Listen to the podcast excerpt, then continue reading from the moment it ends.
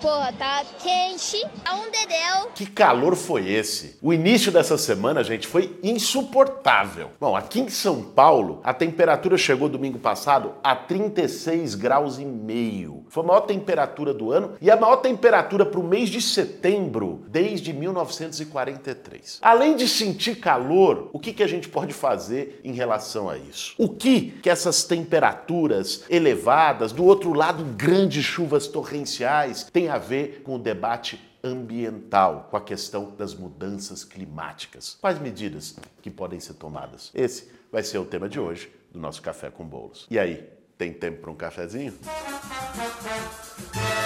Para fazer um bom café, meu bem. Aquecimento global. Sim, aquela coisa que a gente estudou na escola, que a gente vê na televisão, na internet toda hora, dizendo que o planeta ia esquentar. Pois é, pessoal, tá esquentando. E a gente começou a sentir isso literalmente na pele. As emissões de gases de efeito estufa, principalmente emissões de carbono por combustíveis fósseis, o descumprimento das metas mundiais, particularmente pelos países ricos, mas não só por eles, em relação à redução dessas emissões a transição energética para energias limpas, todos esses problemas estão cobrando o seu preço. Cada vez mais, falar de meio ambiente é falar do nosso futuro. Mas mais do que isso, começou também a ser falar do nosso presente. Porque o agravamento das mudanças climáticas está se expressando em eventos cada vez mais frequentes nos dois extremos. Seja de calor extremo, como esse que a gente sentiu essa semana, temperaturas recordes em décadas décadas, isso não ocorreu apenas no Brasil, seja, por exemplo, de chuvas torrenciais, como aconteceu no Rio Grande do Sul. O estado ficou debaixo d'água e, aliás, reforçar a nossa solidariedade a toda a população gaúcha que foi atingida. E também aconteceu no início do ano em São Sebastião, aqui no litoral norte de São Paulo. Grandes chuvas caem em uma hora o volume de chuva previsto para cair em um mês. E isso tem acontecido no mundo todo. Foi triste acompanhar pela televisão, pelos vídeos, a morte de mais de 4 mil pessoas na Líbia pela mesma razão. A média da temperatura dos oceanos está subindo. A cada ano, vai subindo, vai subindo. Isso faz com que as geleiras no Polo Norte, Antártida, se derretam. E ao derreter as geleiras, o oceano sobe. Esse processo causa um impacto no médio, no longo prazo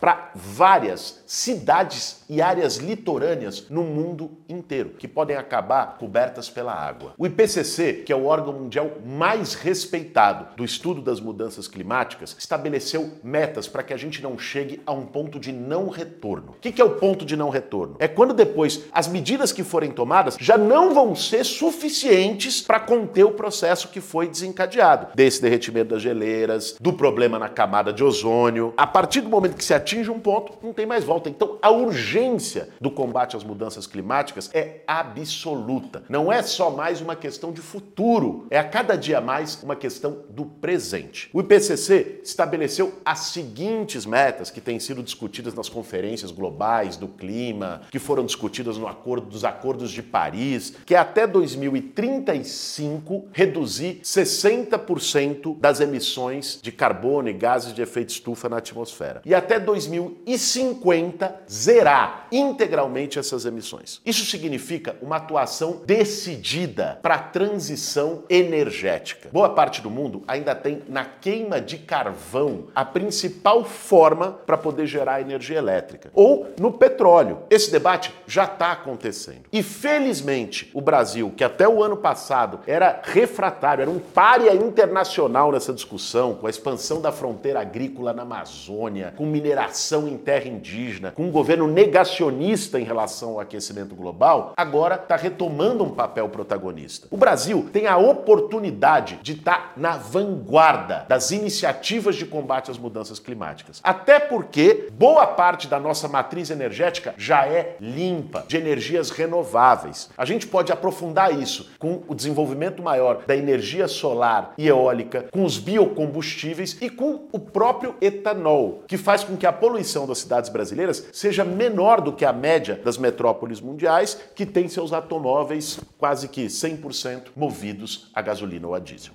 Galo, eu tive a oportunidade, a convite do Lula, de estar lá com ele. Acompanhei o discurso dele lá na Assembleia Geral da ONU, onde pautou pesado essa questão do combate às mudanças climáticas. Botou como uma agenda do Brasil, cobrando também a responsabilidade dos países mais ricos, porque a emissão de carbono é, é, desproporcional nos países mais ricos em relação aos mais pobres, tanto historicamente como hoje. Nos Estados Unidos, hoje você tem o debate do Green New Deal, foi colocado pela ala mais esquerda, progressista do Partido Democrata, que é pensar um, um grande programa, como foi o New Deal do Roosevelt lá atrás, um, um investimento maciço na transição energética, no combate às mudanças climáticas, gerando empregos. Porque uma questão que surge é a seguinte: tudo bem, você vai acabar com o petróleo, acabar com o combustíveis fósseis. E os milhões e milhões e milhões de trabalhadores que estão na indústria do óleo e gás, que estão na indústria petroquímica. A própria transição energética também é um ramo econômico de uma economia verde, de uma economia limpa, capaz de gerar emprego. Esse, esse é o princípio do, do, Green New Deal. Só que no mundo, se você vê é, na, na, nas COPs e tal, isso ficou muitas vezes como declaração de intenção. Esse senso de urgência começa a ganhar mais força. Eu fui lá também, aproveitei que tive lá, vi o discurso do Lula muito impactante e fui conhecer experiências lá. Tive com a secretária de, de Mudanças Climáticas e Meio Ambiente lá da Prefeitura de Boston, que tem um trabalho incrível, porque a questão também é urbana. Às vezes a gente fala meio ambiente, mudança climática, o que, que a gente pensa? Amazônia, petróleo. Nós temos que pensar também em eletromobilidade, em ônibus elétricos nas grandes cidades, estímulo a carros elétricos para reduzir as emissões de carbono dos automóveis. Nós temos que pensar também em tratamento de resíduos sólidos, abandonar o o lixão, aterro sanitário e fazer a coleta seletiva na origem, separando o rejeito, o reciclável, o que é orgânico para ir para compostagem. Nós temos que pensar na drenagem, em retomar a política de parques lineares e aumentar a permeabilidade. O que é o problema das enchentes na cidade? São Paulo é um exemplo, mas não só. O problema das enchentes é que as áreas da, da cidade são impermeáveis. São Paulo tem 60% do seu território impermeável. Hoje existem tecnologias, por exemplo, de calçada, de rua, que são permeáveis, blocos de encaixe e, e tantas outras. Você tem que pensar nas margens dos rios e córregos de desenvolver os parques lineares. Você tem que acabar com as áreas de risco. Isso passa por uma política de moradia. Todo esse debate, você vê como é integrado. Existe um certo, uma certa ideia superficial de que ah, meio ambiente, mudança não. Falar disso é falar de qualidade de vida na cidade, falar disso é falar de uma nova economia, de geração de emprego. Eu acho que é isso que a gente precisa colocar na ordem do dia, que senão vai naturalizar as ondas de calor, as ondas de chuva. É isso que se gera. O Brasil vai sediar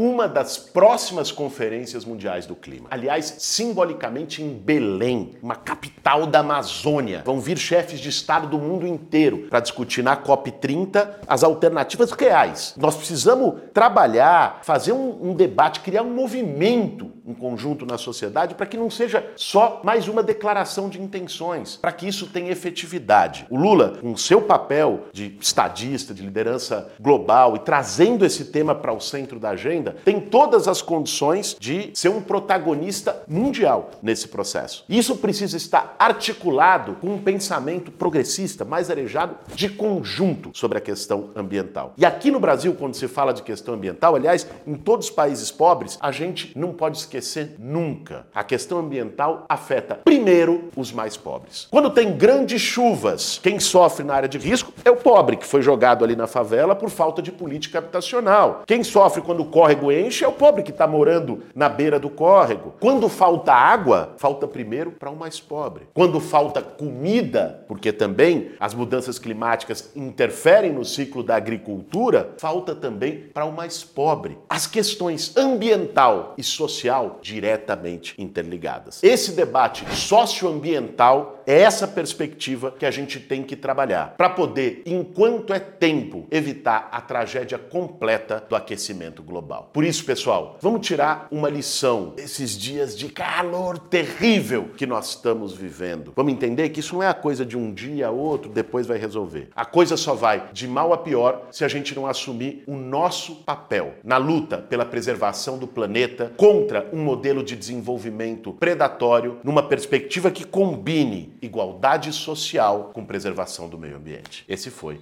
mais um café com bolos. Para fazer um bom café, meu bem.